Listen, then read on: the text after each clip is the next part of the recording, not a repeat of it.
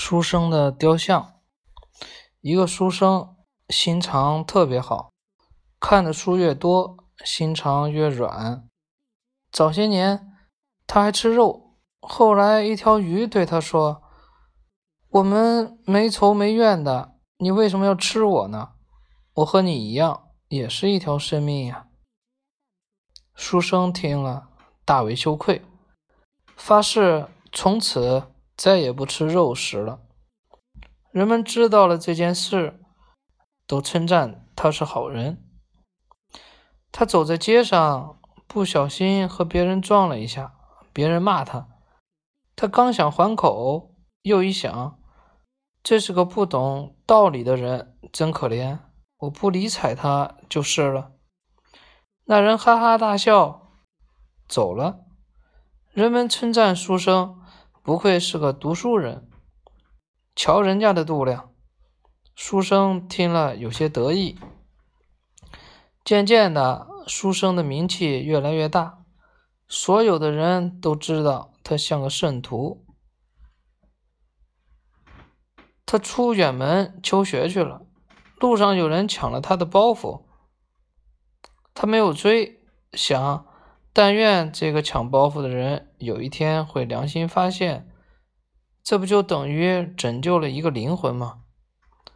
那个强盗发现他没有动，就又来抢了他的钱和他的伞，顺利的全部都抢跑了。书生又想，他抢了我的东西，就不用再抢别人的了。我这样做也是做了一件好事呀。他两手空空的回到家，父亲让他帮忙除草。田埂里一棵草对他来说，人人都说你是善良的人，连鱼都不吃，因为鱼是一条生命。但是你为什么还要吃粮食呀？每颗麦子都是生命，每棵草也是。你这样不是最大的伪善吗？书生听了，涨红了脸，放下锄头回去了。从此也不吃饭，只喝水，谁欠也不行。人们听了这件事情，更加尊重他。慢慢的，书生越来越瘦，最后终于悲惨的饿死了。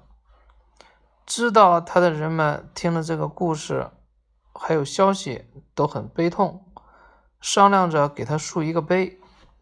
上帝听说后，召见了书生的灵魂。上帝对他说：“你的确是一个善良的人，我想在天堂给你安排一个位置。但是天堂的天使也会发怒，天神们也有战争。可你又是一个善良到什么都不能做的人，所以。”还是让最优秀的工匠为你塑一座漂亮的雕像吧。书生的灵魂不能去地狱，也不能留在天堂，只好钻进那块要做成雕像的冰冷的石头中。很快，书生的雕像就孤零零地竖在了家乡。